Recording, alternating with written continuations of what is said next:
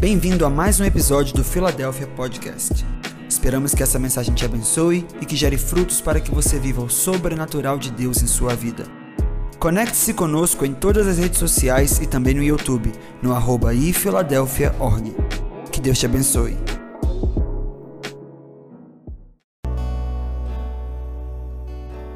Deus prepara sempre o vinho novo para o último dia. Não é por causa de mim, é, é Ele faz assim. Há uma fome de Deus nesse lugar. Treze dias na casa do Senhor, o mínimo que nós estamos é com fome dEle. Então coloca a mão sobre o seu coração. E peça a Ele, aumenta a fome. É Ele que coloca a fome em você. Então peça a Ele, aumenta a fome. Se você puder captar esse ambiente aqui, a sua vida será transformada. Peça a Ele, aumenta a minha fome, Jesus. Quero ouvir você falando isso com Ele agora.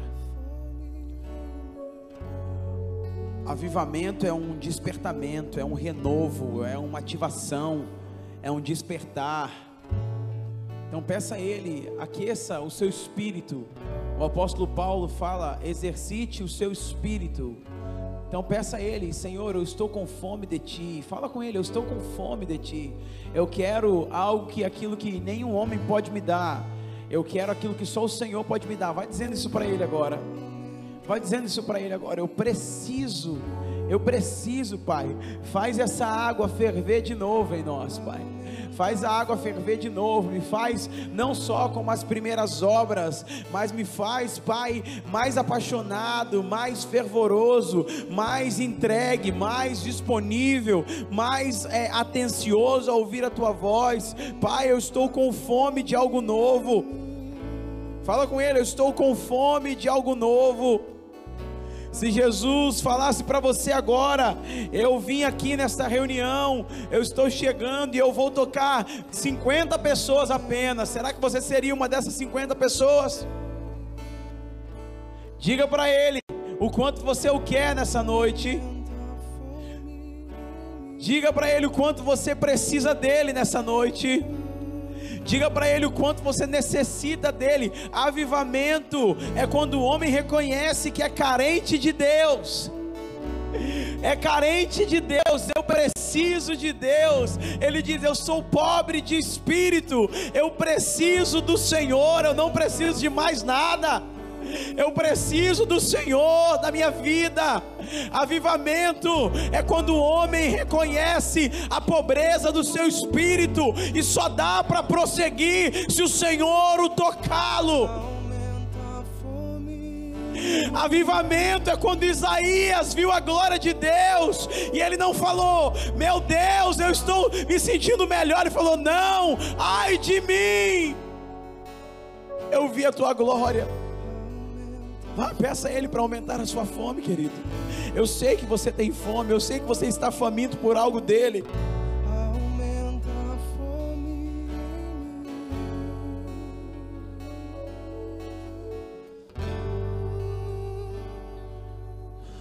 Jesus, Jesus.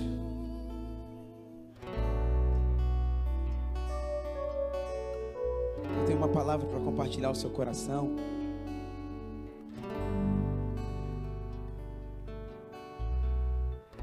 Nós falamos 11 dias de avivamento. Histórias. Ontem eu saí daqui impactado. Como se uma chave tivesse virado sobre nossa igreja, sobre nós. E Deus estava ministrando ao meu coração.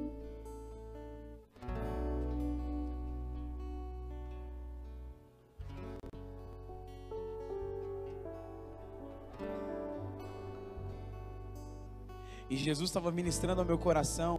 E ele falou que o que vai alimentar um avivamento é a nossa fome. É a nossa fome. Porque você está aqui agora, você volta para sua casa. E a sua vida não pode voltar ao normal. Não pode voltar. Amém ou não amém, irmãos? Sua intensidade de paixão por ele não pode voltar ao normal. Eles dizem que o efeito de uma conferência dura aproximadamente 14 dias. Talvez você pode ficar 14 dias pensando no que aconteceu nesses 12 dias, mas se você for intencional e buscar e, e se despertar para aquilo que Deus quer fazer, e se lançar naquilo que Ele quer na sua vida, se manter é, focado na palavra e na oração, e, se, e, e multiplicando aquilo que Ele está colocando sobre você, querido, você vai ver que esse fogo não vai parar de queimar. Esse fogo não vai parar de queimar. A sua vida não será mais a mesma, porque todos os dias você vai substituir a lenha e vai colocar lenha nova, vai tirar a brasa velha e vai tirar as cinzas e vai trazer lenha nova para o altar.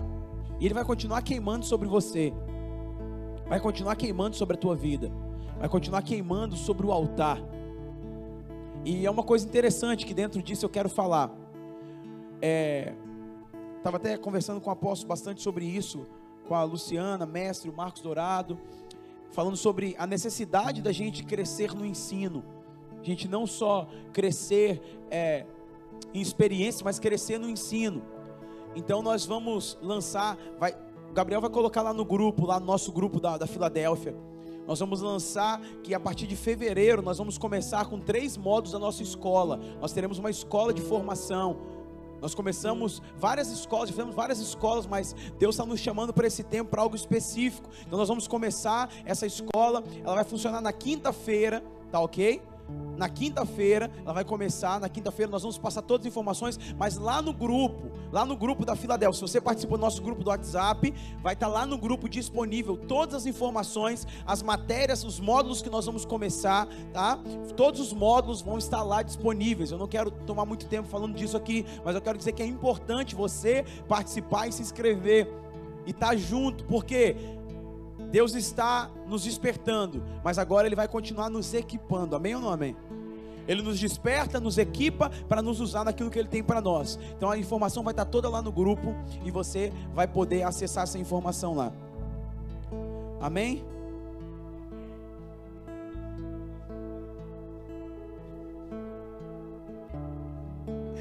Abra sua Bíblia.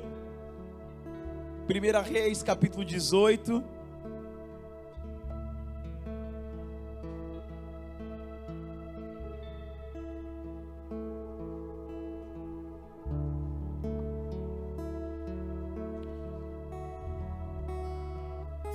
Segura a sua escritura aberta aí em Reis 18. Mas eu quero te dizer uma coisa. Quando Deus quer fazer um avivamento, todo o cenário de Deus para um avivamento está é, é, tá baseado mais ou menos nesse contexto aqui. E eu estava orando a Deus e Deus falou assim: Diego, eu vou usar, eu quero usar pessoas. Eu quero despertar as pessoas, porque, querido, avivamento, Deus conforta aquele que está aflito e aflige aquele que está confortável. Para que ele possa dar uma, dar uma resposta. Porque nós ouvimos tantas histórias ontem aqui. Não é simplesmente para a gente só falar uau, a gente fala uau, porque foi poderoso. Mas é o que eu posso dar para essa geração nesses dias. Os discípulos estavam com a multidão, ela estava faminta e aí Jesus vira para os discípulos e fala: dá você de comer. Fala para o irmão que está do seu lado: dá você de comer. Tem uma geração que está faminta, dá você de comer. E aí ele deu de comer os discípulos que deram de comer. Então Deus está nos chamando para um lugar estreito de decisão, de resposta. Deus está nos chamando para um lugar de não só sentir, mas se tornar o que Ele está querendo de nós. Não é só sobre manifestações espirituais. Daqui a pouco nós vamos receber poder de Deus aqui, irmãos. Os cultos não estão querendo acabar, os irmãos não estão querendo ir embora, não. Acaba o culto, os, os, tem um monte de gente ficando aqui chorando, recebendo um monte de Deus. Mas o que, que você vai fazer com tudo isso que você está recebendo? Então Deus ministrou meu coração, que Ele nos dá oportunidade, quando Ele nos visita com a glória dEle. Ele nos dá a oportunidade de dar uma resposta para Ele. E aí você vai entender que existe um protocolo de Deus nos avivamentos. Segundo a Bíblia, você vai ver que Deus, Ele chama os príncipes, pega lá Êxodo capítulo, Números capítulo 13, Ele chama os príncipes para poder fazer algo para Ele, lá na, visitar a terra prometida. Os príncipes falham, não querem resolver aquilo que Deus chamou eles para fazer. Quem chamou para ajudante dos dois espias que foram entrar para visitar a terra? Raabe. Olha só, Deus chamou os príncipes, eles não responderam. Deus chamou uma prostituta. Deus sempre vai passar no palácio ou nos lugares de liderança para saber se eles vão topar aquilo que ele vai fazer. Se eles não toparem, se eles não fizerem parceria com Deus, Deus vai chamar outras pessoas. Deus queria fazer com Saul, Saul não ouviu, Deus foi chamar quem? Deus foi chamar quem, irmãos? Lá no fundo da casa, fedendo a xixi e cocô de ovelha, um menininho, 17, 18 anos, não era rei, não tinha postura, não era forte, não era guerreiro, mas o que? Saul deixou a onda passar, Deus chamou Davi. Deus chamou o sacerdote Eli. E Eli deixou a onda passar. Deus chamou quem? Quem que Deus chamou? Samuel tinha oito, no máximo dez anos, e ele está ouvindo a voz de Deus, ele não sabe nem identificar a voz que ele está ouvindo, ele precisa de ajuda de Eli para poder discernir aquilo. Uma escola profética, Eli tem que lecionar, tem que ensinar coisas que ele não está vivendo mais, mas que tem experiência passada para poder ativar Samuel, para que ele possa ser resposta para aquele tempo.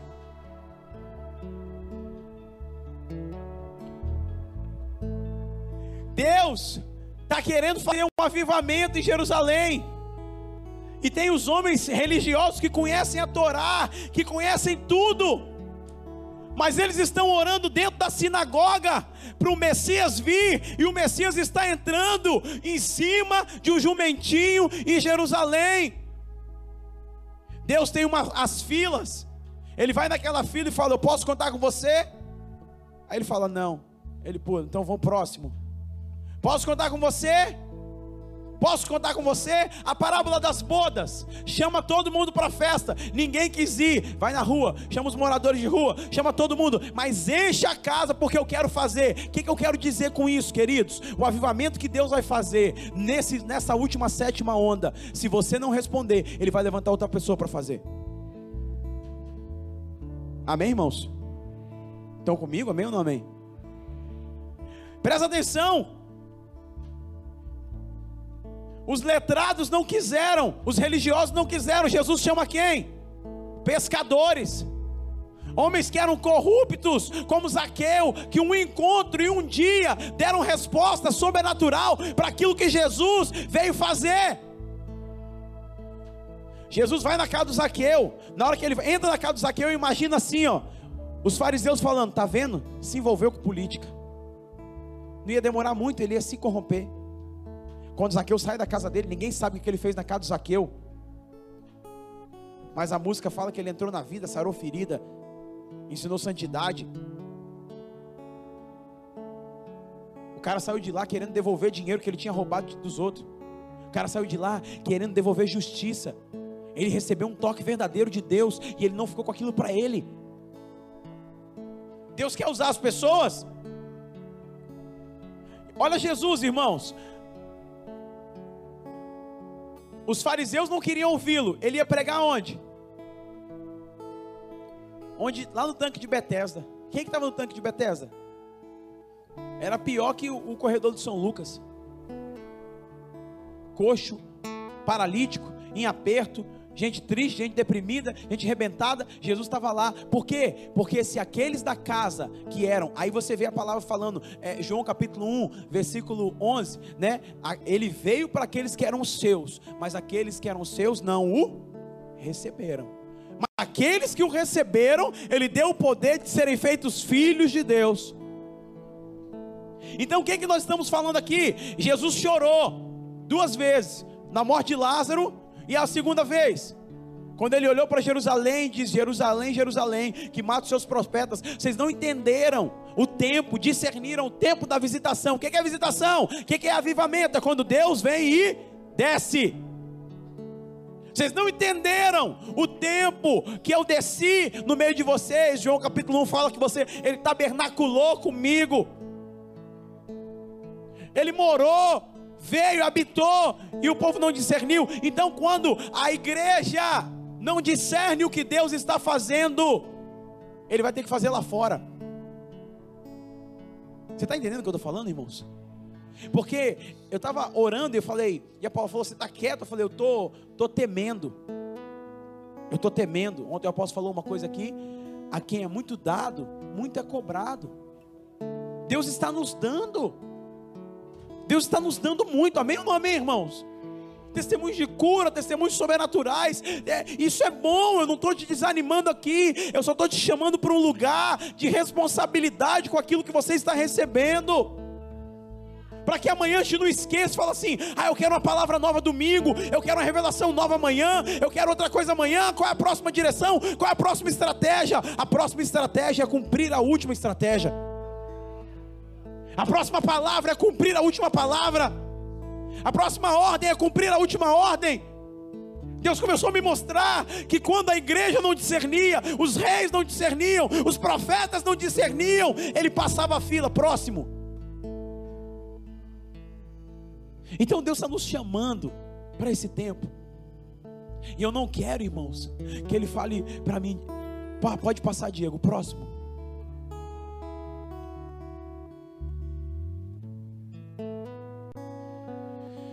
Talvez você foi treinado só para sentar e ouvir, mas Deus está te chamando para responder nesses dias. Deus está te chamando para você dar uma resposta. Deus está te chamando para você se manifestar. É comigo esse negócio. Eu não vou ficar aqui parado, eu vou responder. Essa fome que está no seu coração, esse desejo por mais de Deus, ele tem que transbordar na vida de alguém, ele tem que transbordar na missão que ele te chamou para fazer. Só para sentir gostoso é para responder. Onde Deus está se movendo, querido? As pessoas ficavam escandalizadas que Jesus estava na mesa com pecadores.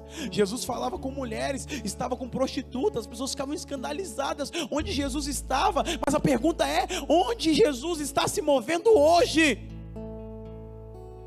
Onde Ele quer que você se mova? Onde Ele quer que você desperte para acordar e falar: Eu preciso estar ali. E não entrava na cabeça dos fariseus, porque Jesus sentava na mesa. Quando Jesus, em Mateus capítulo 9, né? Quando Jesus chama Mateus, e ele vai na casa de Mateus, a Bíblia fala que ele estava sentado com pecadores na mesa. Jesus estava se movendo ali. Quando ele vai na casa de Simão, não tem movimentação nenhuma, a não ser que uma mulher pecadora que se lança aos pés dele. O que, é que eu aprendo com isso? O que, é que eu entendo com isso? Eu entendo com isso que, como diria John Wimber, o fundador da Vinha, Deus escandaliza a mente para revelar nosso coração. Deus está se movendo em lugares que você nem, nem imagina. Mas muitas vezes nós julgamos aquilo que não entendemos. E Deus está pedindo hoje para a gente não parar de julgar aquilo que a gente não entende. Viu que o apóstolo falou ontem? Os caras estavam lá com cabelão, batendo cabeça, mas na hora que o demônio saía, eles expulsavam. Se a gente começar a julgar tudo aquilo que a gente não entende, irmãos, nós vamos começar a perder aquilo que Deus está querendo fazer. Talvez a próxima manifestação de Deus não está dentro do meu entendimento humano, mas eu não fui chamado para controlar, eu fui chamado para responder o que Ele está fazendo.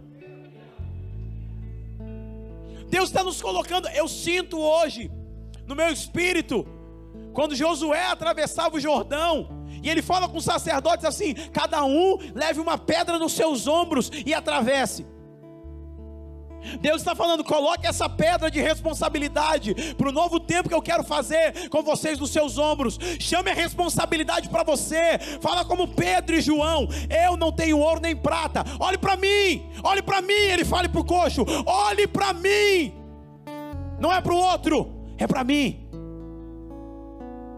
É hora da igreja falar, parar de apontar e olhar para o outro e começar a falar: Pode olhar para mim porque eu vou te dar, não é ouro nem prata, mas o que eu tenho te dou, levanta e anda. Olhe para mim. Então, diante disso que eu quero falar com você hoje aqui. E a pergunta que eu te falo é: onde Deus está se movendo. Onde Deus está se movendo.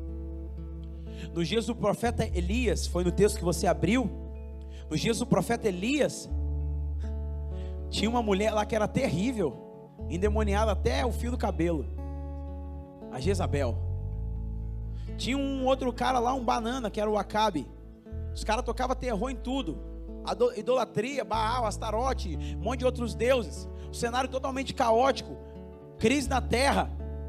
Mas, cenário desconfortável é o cenário perfeito para Deus levantar aqueles que são os Elias dessa geração. Eu vi uma frase: tempos, tempo, ó, homens fortes, não, tempos difíceis geram homens fortes. Homens fortes geram tempos fáceis. E em tempos fáceis, homens que crescem em tempos fáceis se tornam homens fracos cenário de caos, cenário de oposição, cenário de intriga, cenário de guerra espiritual, é o cenário perfeito para que os Elias possam se levantar. Se tem Acabe, Deus vai levantar Elias. Se tem Jezabel, Deus vai levantar Elias. Se tem profeta de Baal, Deus vai levantar os sete mil que não se dobraram. Eu não sei se você está entendendo. É o cenário do fim, do tempo do fim, que a gente vê tudo ficando escuro, tudo ficando escuro, a pressão vindo sobre a igreja. É nesse cenário que Deus vai levantar homens e mulheres comprometidos com aquilo que Ele quer fazer. A minha pergunta é: onde estão aqueles que vão se posicionar? Nos últimos dias, porque às vezes você sabe o que você quer, mas Deus sabe aquilo que você precisa realmente.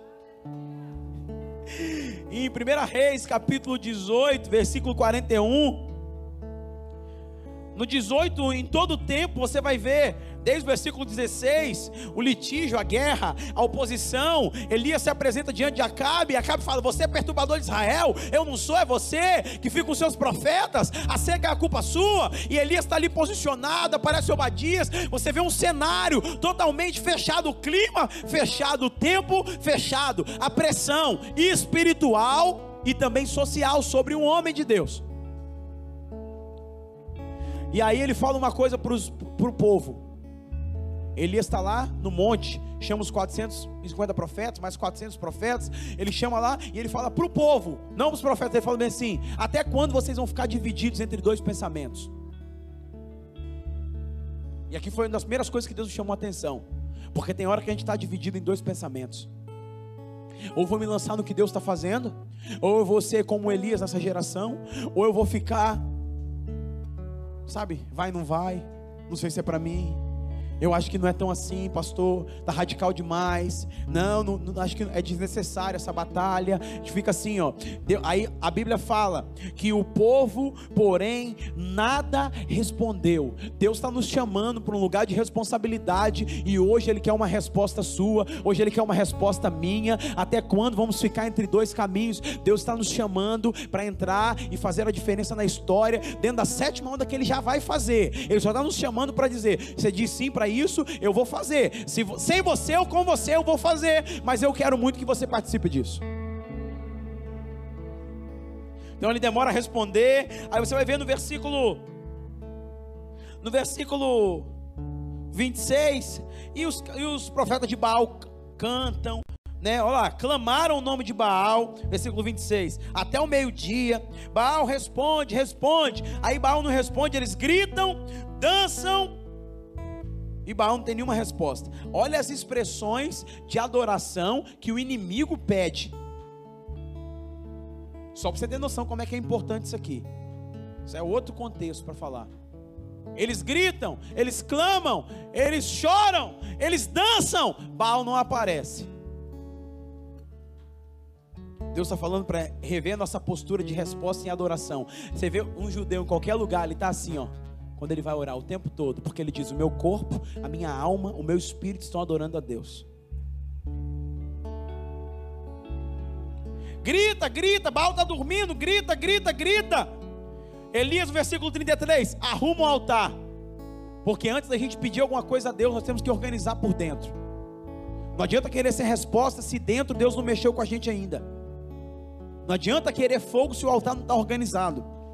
Mas não é sobre isso que eu quero o ponto principal para você. Versículo 41. Elias disse a Acabe: Vá comer e beber, pois já ouço o barulho da chuva pesada que está vindo.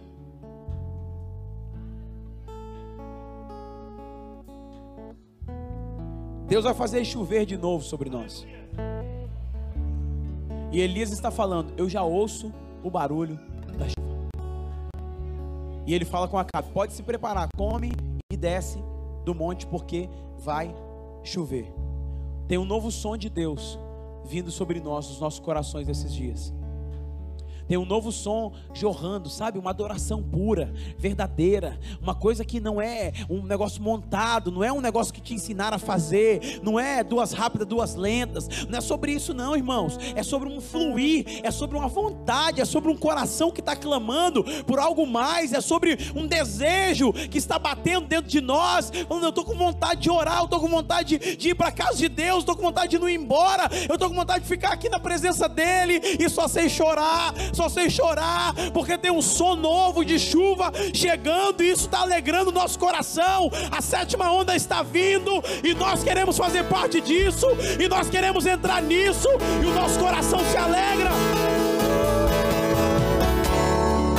E nosso coração se alegra. Tem gente que está orando como nunca orou.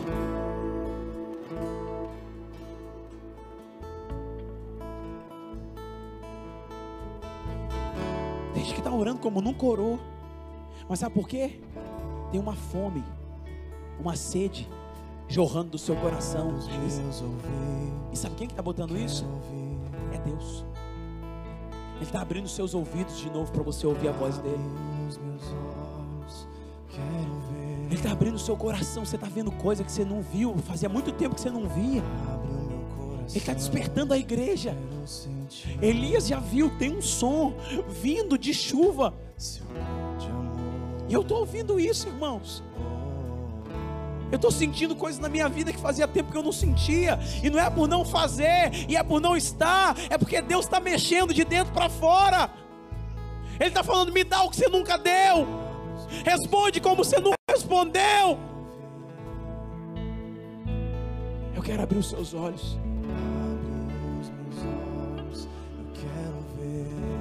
Ele está nos levando mais fundo, irmão. Abre o meu coração. Você está sentindo isso? Está sentindo isso? Feche seus olhos e fala com Ele. Abre o meu ouvido, Pai.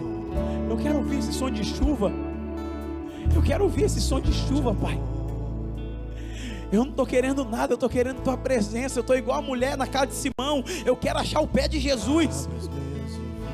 Eu quero achar o pé dele, irmão. Eu quero achar onde é que ele está se movendo. Eu quero nem que seja pegar na orla da, do manto dele. Eu quero isso. Ele está despertando uma fome. Quero sentir. Isso não é normal, isso não pode ser normal.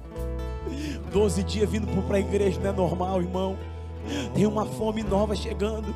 É o som de chuva. Eu estou ouvindo o som da chuva já. Eu estou sentindo que as coisas estão mudando dentro de nós. Eu estou sentindo.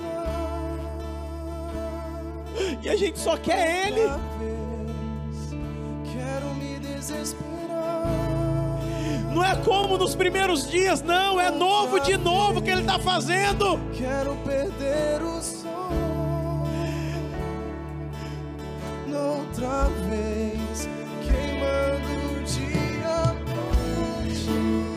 Esses dias uma irmã me ligou e falou: Pastor, o senhor falou que Deus ia acordar a gente. Eu ouvi uma voz 5 horas da manhã me chamando, pastor. Ele está te chamando, querido. Ele está te chamando, querida. E não dá para resistir quando Ele chama a gente. Não dá para dizer e fingir que não é conosco. O sol da chuva chegou. Eu quero me apaixonar.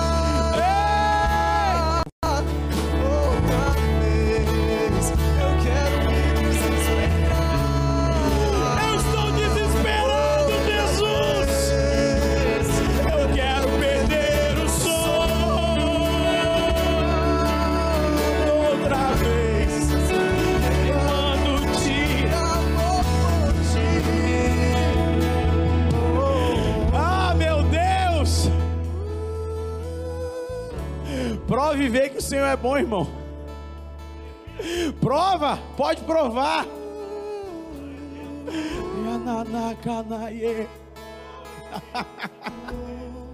E me jogar aos teus pés. Uh!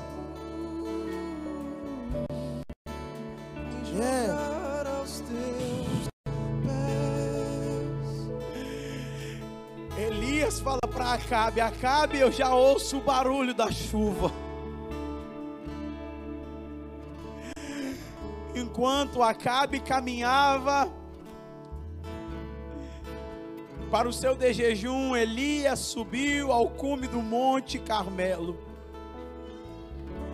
E ele se prostrou ao chão e colocou o seu rosto entre os seus joelhos. Sabe porque Elias não queria se mostrar para ninguém, ele queria se esconder diante da presença da glória de Deus. Ele sabia o ambiente que ele estava e no ambiente da glória, ele não queria se mostrar, ele queria se esconder. E ele bota a cabeça entre os joelhos e ele clama.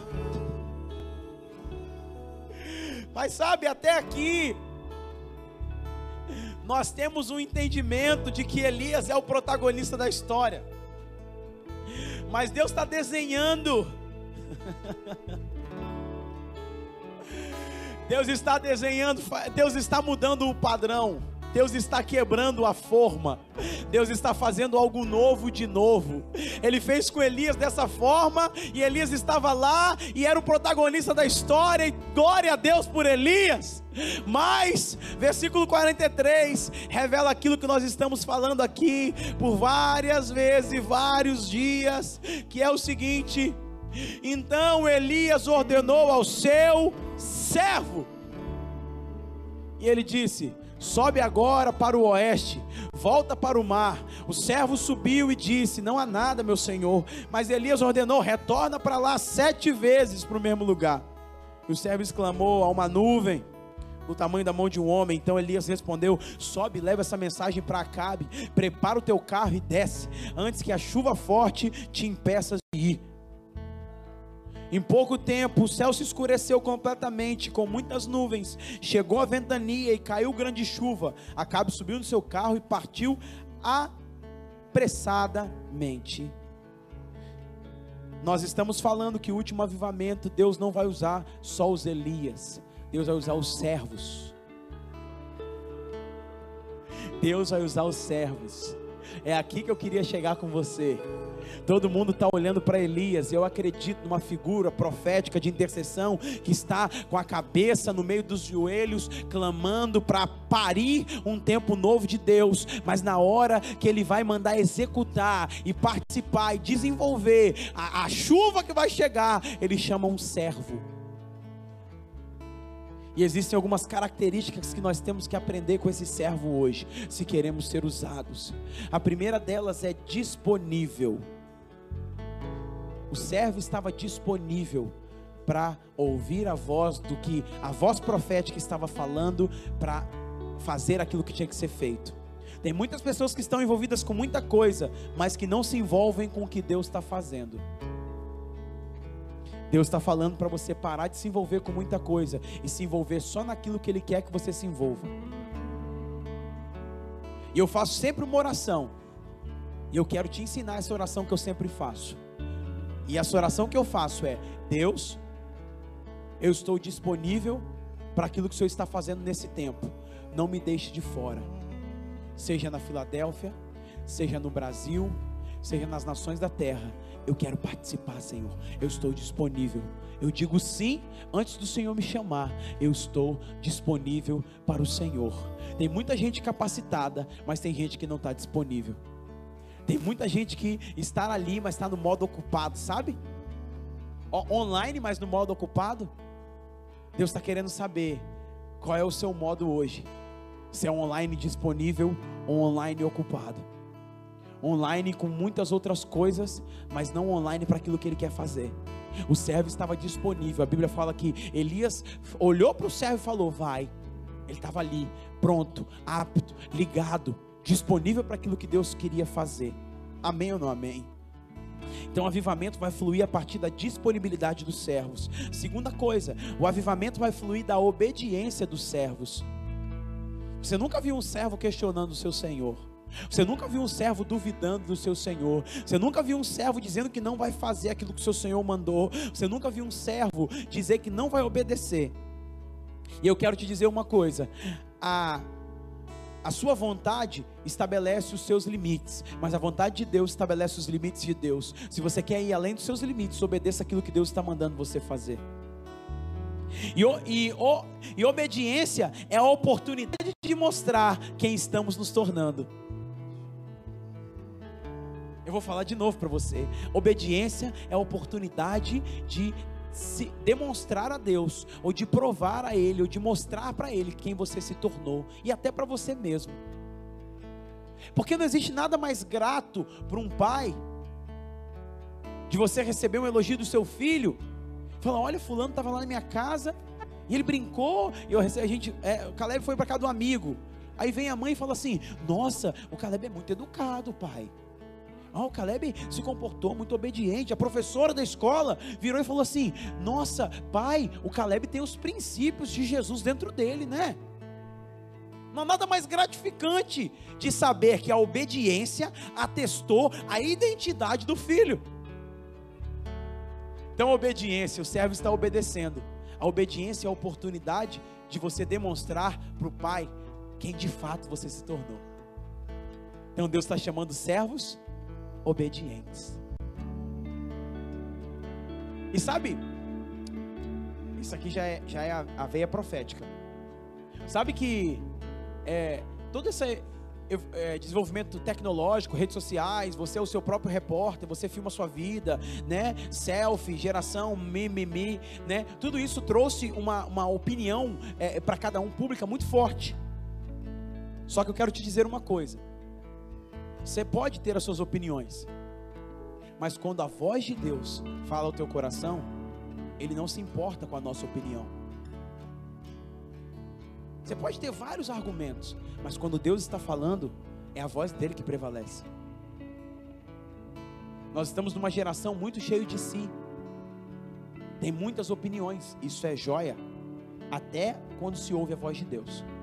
Quando ouço a voz de Deus, eu tenho que abaixar minha cabeça entender que Ele é o meu Senhor, Ele é o meu dono e seguir a direção. Terceira característica dessa geração de servos do avivamento, dessa última onda que Deus está trazendo, são servos que sobem ao monte. Elias fala para o servo assim: sobe ao monte. Eu não sei se isso te anima, mas isso me anima demais. Porque Deus não quer somente o trabalho do servo, mas Ele quer relacionamento. Deus não quer só que você faça algo para Ele, Deus quer que você esteja com Ele. Deus não quer que você seja só Marta, Deus quer que você seja Maria. Deus não quer que você fique só é, é, é, nos bastidores, Deus quer que você seja um colaborador. Deus quer intimidade. Deus está falando: esse servo é um servo que sobe o monte. Elias fala: sobe ao monte. Toda vez que a palavra fala sobre subir ao monte, você tem referência de sacrifício, de adoração, de intimidade com Deus, de lugar de conexão, de profundidade, de entrega, de busca, de oferta, de sacrifício, de dedicação, aquilo que Deus está fazendo, de separar um tempo exclusivo para Deus, tanto que os lugares de adoração eram nos montes. Por isso que é uma crise da mulher samaritana, onde é que nós adoramos, qual monte a gente vai adorar? Mas são servos que sobem ao monte da oração servos que foram testados na escola de oração com Jesus. São servos que têm prazer em orar, em estar com Ele, porque entenderam que na força do seu braço, eles colhem o fruto do seu braço, mas quando oram, colhem fruto do, da força do trabalho de Deus. Não é sobre uma plataforma de fazer, mas sim um lugar que você entende, entendeu. Faz porque está com Ele, na presença não é um lugar onde as pessoas usam esse, esse termo equivocado de que são instrumentos na mão de Deus, pastor Jalessi. Você tem uma caixa de ferramenta na tua casa e você não usa a sua caixa de ferramenta todos os dias, certo? De vez em quando. Pega um martelo, pega um parafuso, uma chave de fenda, você pega o instrumento, você faz o quê? Você dorme abraçado com, com, com a chave de fenda? Não, irmãos. dor, você dorme com, com, com martelo do lado da sua cama? Não. Porque é um instrumento. Instrumento você usa e coloca lá no lugar. Você não é um instrumento nas mãos de Deus. Você é um filho. E o filho está junto com o pai. Andando junto com o pai. Mesmo se ele está trabalhando ou fazendo ou não, ele está com o pai. São servos que estão entendendo que é mais importante estar do que fazer, porque eles sobem ao monte. Subindo ao monte, são servos acostumados com lugares altos lugares altos. Deus tem para você lugares altos. Em adoração, em busca. É por isso que esse ano 2021, Deus está mexendo com você de dentro para fora, para que você se apaixone outra vez por Ele, para que você abra os seus ouvidos e ouça a voz dele, e aí você pode cantar: Eu quero me apaixonar outra vez, eu quero me desesperar.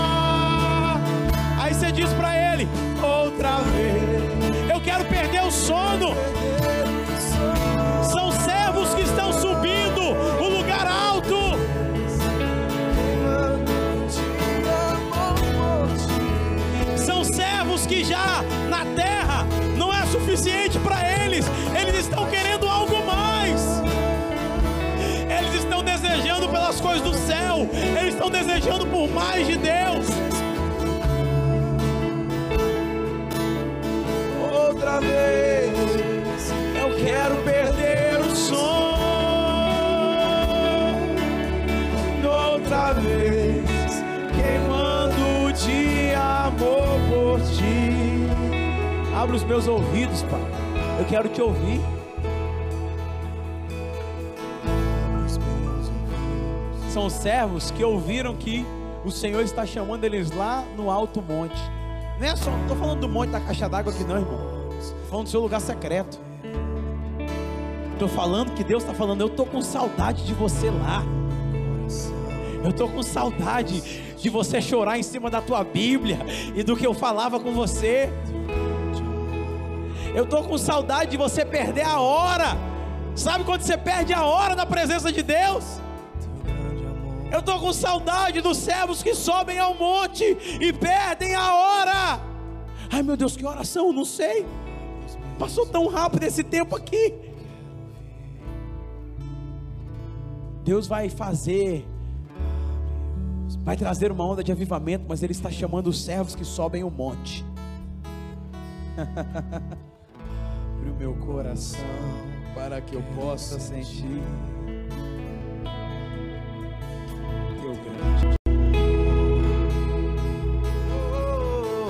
Tá facinha a presença hoje, irmão.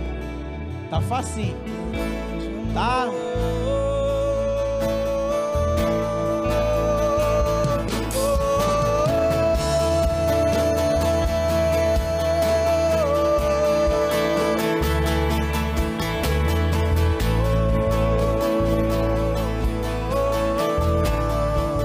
Quarta característica, a gente já vai orar. Espera um pouquinho.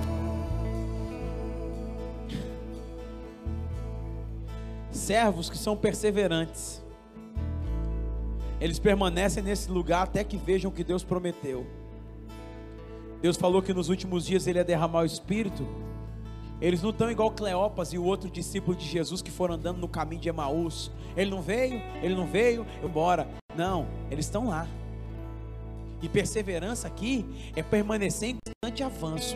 Perseverança aqui, eles entenderam que o tempo de Deus Entendem que o tempo de Deus não está ligado ao que eles podem fazer, mas que eles precisam perseverar, ficar, perseverar, ficar no lugar de esperança.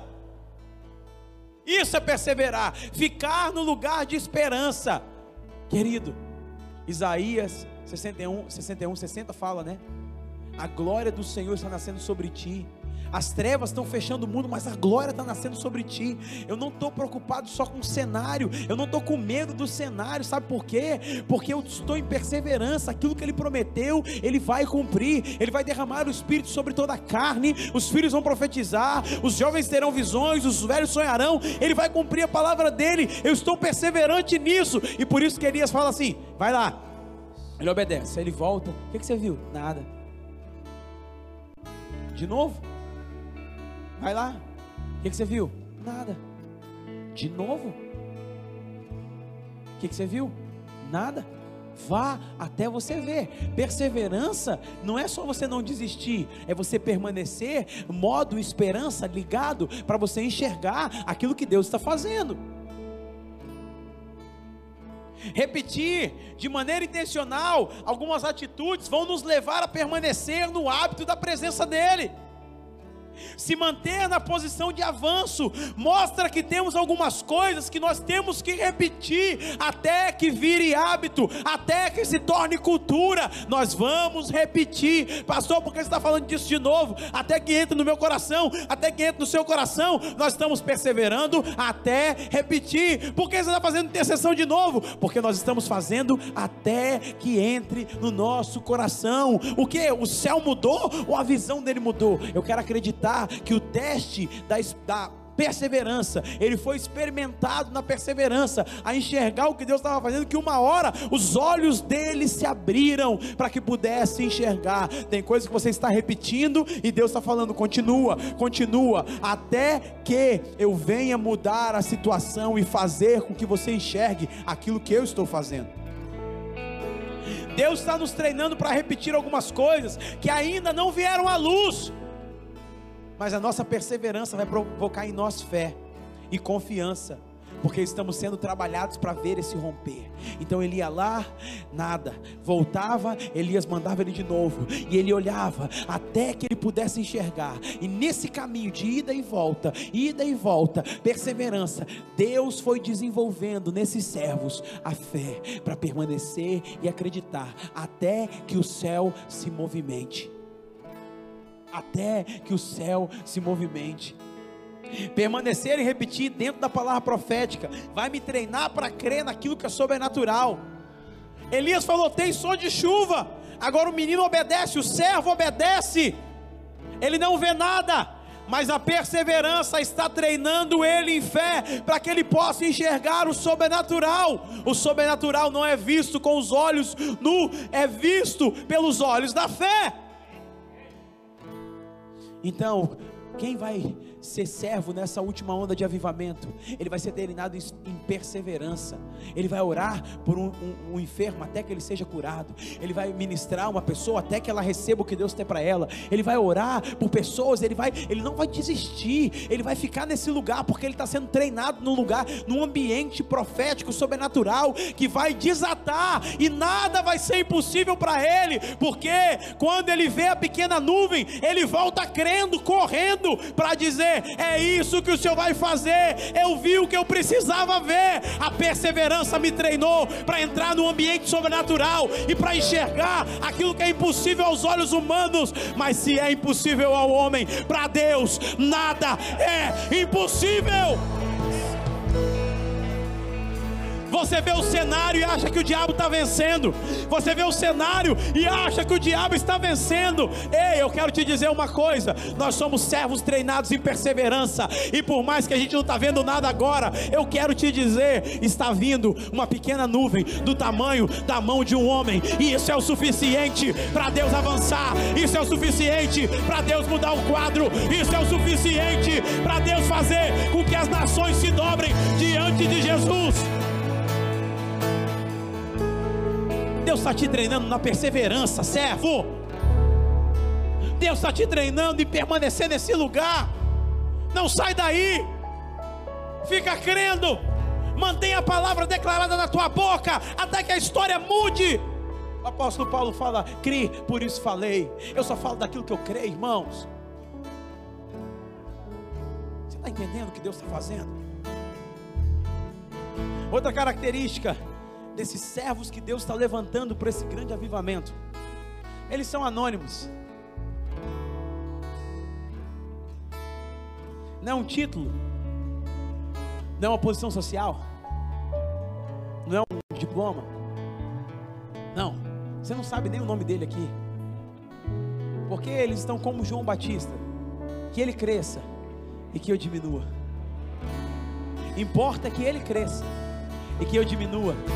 Não importa se o meu nome não vai ser citado. Não importa se o meu nome não vai estar na capa, nem na contracapa. O que importa é que o nome dele vai ser adorado. Não importa se eu estou montando o palco ou se eu estou servindo água.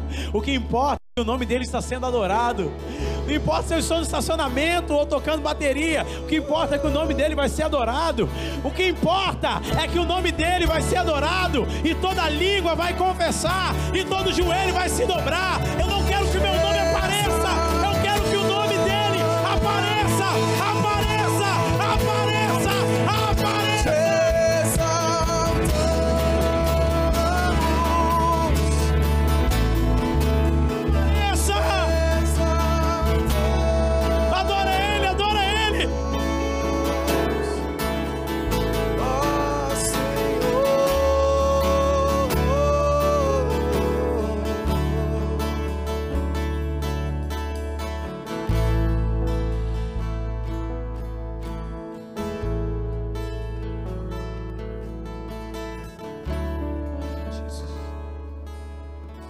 é um nome.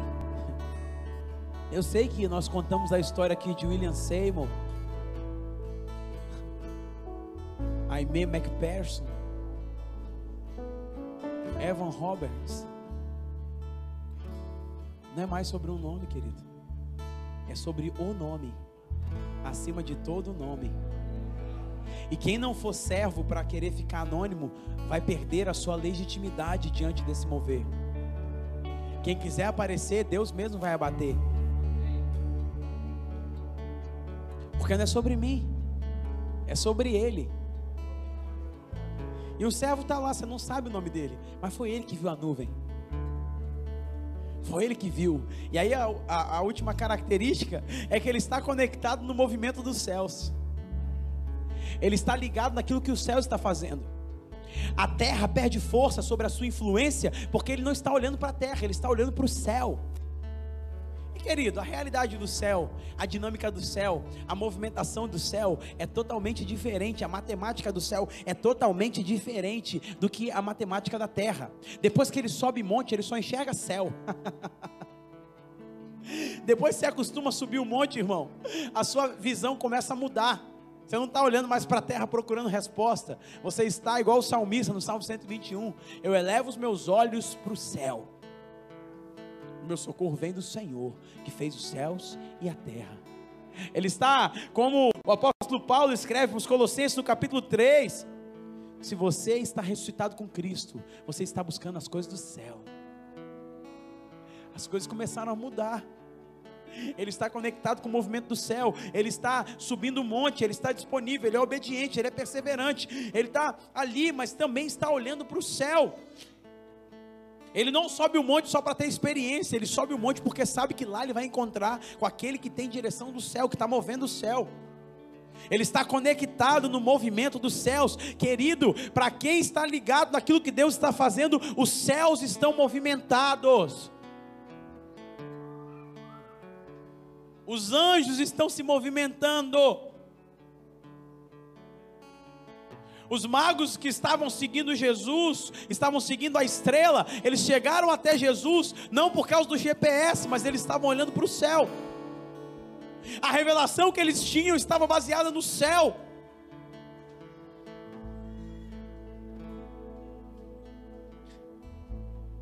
É preciso entender que quando a igreja ora, ela sintoniza numa outra frequência.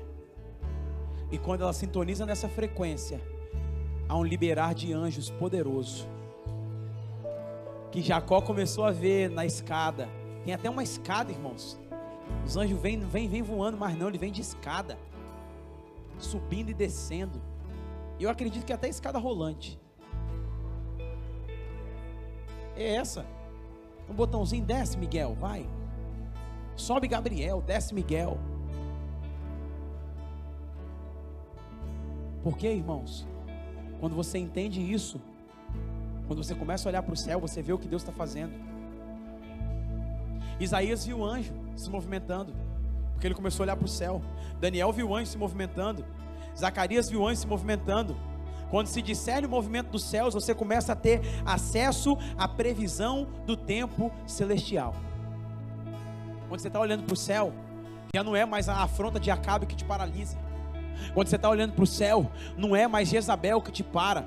Quando você está olhando para o céu, você não fica intimidado com nada. Igreja, não se intimide nesses dias. Não cale a sua voz profética nesses dias. Não se tranque nesses dias. Esses são dias que Deus está te chamando para olhar para o céu e, e, pegar a sintonia, a frequência do céu, a, a previsão do céu e começar a adaptar a sua vida naquilo que o céu está dizendo e não aquilo que as pessoas estão dizendo ao seu respeito.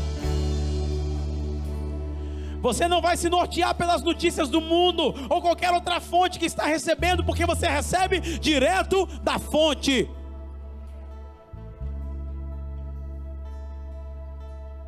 Eles estão olhando para o céu e estão vendo nuvem.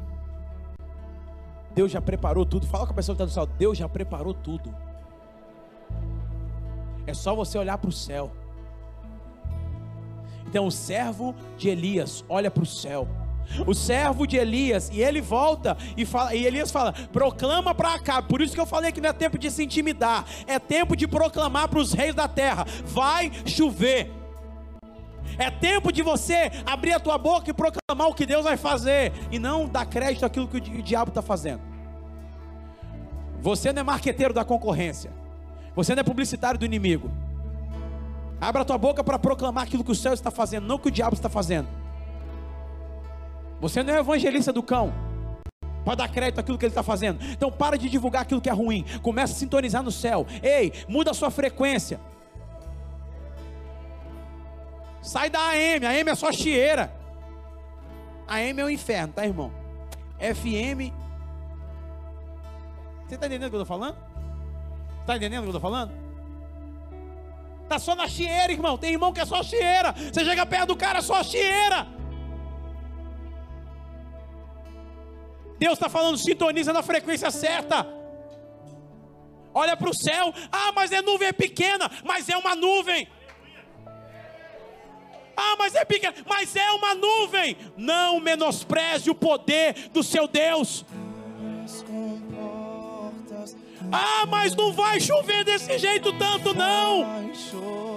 É uma nuvem? É uma nuvem? Sim ou não? Então você não sabe o quanto contém de água em cada nuvem. Não foi você que criou a nuvem.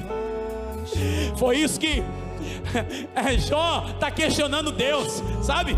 É porque você não sei o que, eu estou aqui sofrendo. Deus fala: Jó, onde você estava quando eu dividi os limiares da terra com a água? Vai chover. Jó, onde você estava? Me responda, Jó. O que, é que Deus está falando? Fica no seu lugar de criação, que eu estou no meu lugar de criador.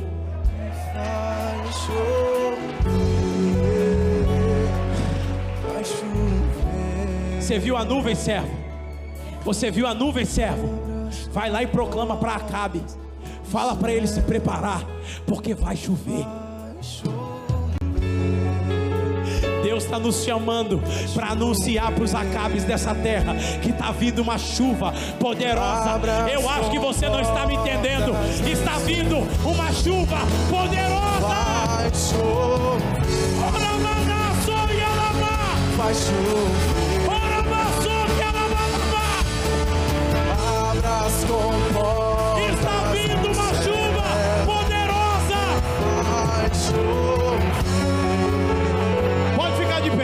Chover. É dia 12, irmão.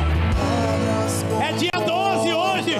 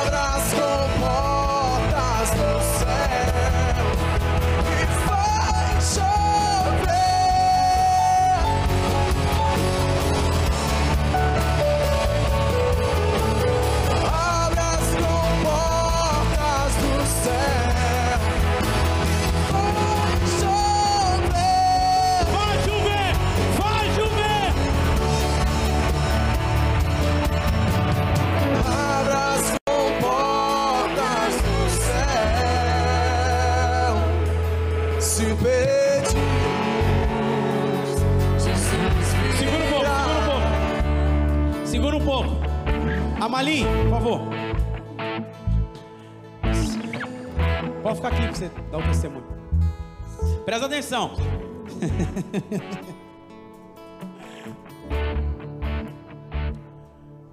Quando eu estou falando de servo, eu quero que você adapte o, conceito de servo lá de João 15, 15, beleza? E eu vou ler para você aqui. Porque a chuva não é o fim, não. Presta atenção. Já não vos chamo de servo, porque o servo não sabe o que o seu senhor faz.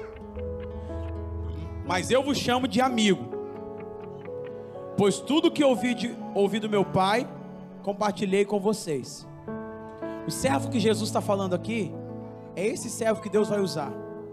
É o servo que decidiu servir e foi promovido para amigo. E quando ele é promovido para amigo, ele não deixa de servir porque ele foi promovido para amigo. Mas quando ele foi promovido para amigo, ele só começa a servir como ele tem na sua mão, Luciana, uma agenda. E a agenda do que Deus está fazendo. Agora ele não serve só por servir, ele serve porque está com a agenda de Deus na mão. Deus tem uma agenda nesses dias. E ele está entregando essa agenda para os servos que se tornaram amigos, que os servos que não só serviram, mas se tornaram amigos. Então, quando ele fala isso, quando ele fala isso,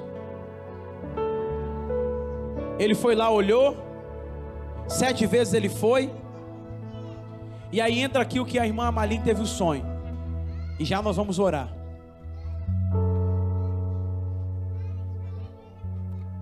Graça e paz, igreja. É, há uns dois meses atrás, eu tive um sonho que eu saía fora da minha casa e quando eu olhava para o céu, eu via o sol e a lua.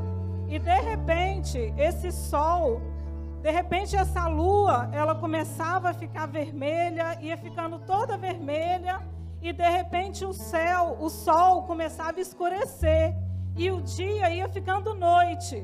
E aquilo me apavorava muito e eu começava a gritar. E quando eu olhava para o outro lado do céu, tinha um relógio muito grande, preto, e o ponteiro dele estava no 12. Lá em cima, e ele balançava bem devagarzinho, mas de repente, aquele relógio soltava e ele corria numa velocidade muito grande. E é, essa palavra, né, que se encontra lá em Atos 2, 20, que fala, né, dessa passagem da, da, da gloriosa vinda de Jesus. E na semana passada, na terça-feira, de terça para quarta, o Senhor me deu um sonho com Daniel, filho do pastor Diego, que eu chegava num campo e ele estava nesse campo e ele chutava uma bola.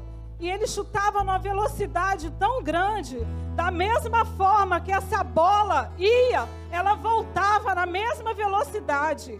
É, eu ficava impactada com aquilo que estava acontecendo. E quando foi no domingo de manhã, eu estava vindo para a oração, para a intercessão, e passou eu e Rayane, e o pastor Diego, ele passou correndo. Eu até achei que nem seria ele que estivesse aqui. E eu vim para a oração, quando não demorou muito, o pastor Diego chegou. Aí ele abriu para nós, a igreja, nós entramos. Quando eu pisei na sala da intercessão, eu senti uma presença muito grande de Deus. Quando eu botei os meus joelhos no chão, o Senhor desceu tudo, uma carga tão grande, e Deus começou a falar. O relógio Lembra do sonho do relógio? Eu disparei o relógio. Você lembra da bola? Tudo que for lançado daqui desse altar vai lançar e vai voltar numa velocidade muito grande. Canta lá, Basturiana, porque o tempo, o tempo está se encurtando. E Deus falava: Você viu ele correndo? Você corre também, porque senão você não vai conseguir alcançar aquilo que Deus está liberando. Não é tempo mais de caminhar na presença do Senhor, é tempo de correr para a gente alcançar tudo aquilo que Deus tem para derramar nesses dias na nossa vida. Em nome de Jesus. Segura. Ela nem sabia do que eu estava pregando hoje. E aí, ela, aí a Bíblia fala assim no versículo 46. Versículo 45. Enquanto isso, nuvens escuras apareceram no céu. Começou a ventar e a chover muito forte. Acabe partiu de carro, de carro para Gisrael. Versículo 46. O poder do Senhor veio sobre Elias, e ele prendendo a capa com o cinto, correu à frente de Acabe, passou na frente de Acabe, correndo. Acabe estava com carros e cavaleiros, cavalos. Elias só cingiu o cinto e começou a correr. Deus estava falando para ela, mas já tinha falado para mim que há um tempo de aceleração nesses dias. Há um tempo de levanta a sua mão para o céu e comece a correr no seu lugar agora. Deus vai te fazer correr. Há um tempo de aceleração. Deus está liberando para a igreja nesses dias. É,